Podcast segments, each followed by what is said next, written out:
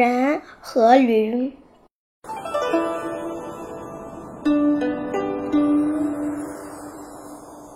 驴子长大以来，不知换了多少主人。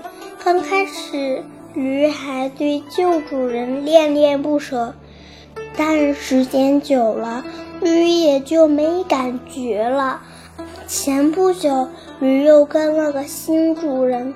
一天傍晚，主人带着劳累一天的驴出来吃草，主人闲着无事儿。便和驴聊了起来。你知道你不是我买来的吗？主人问驴。不知道，驴回答。我们东村和西村有世仇，年年都打斗。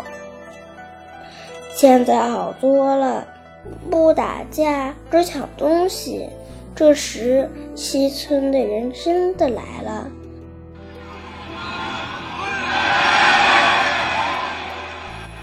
见此情景，主人俩腿颤抖。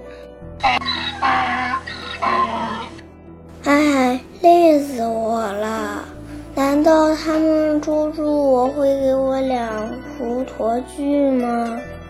当然不会。主人回答说：“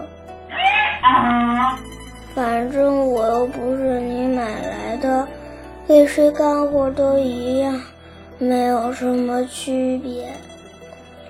你这忘恩负义的畜生，我要杀了你！”主人凶恶地说：“算了吧，他们跑尽了，你还是先逃吧。”驴好心的劝主人，主人便自己先逃了。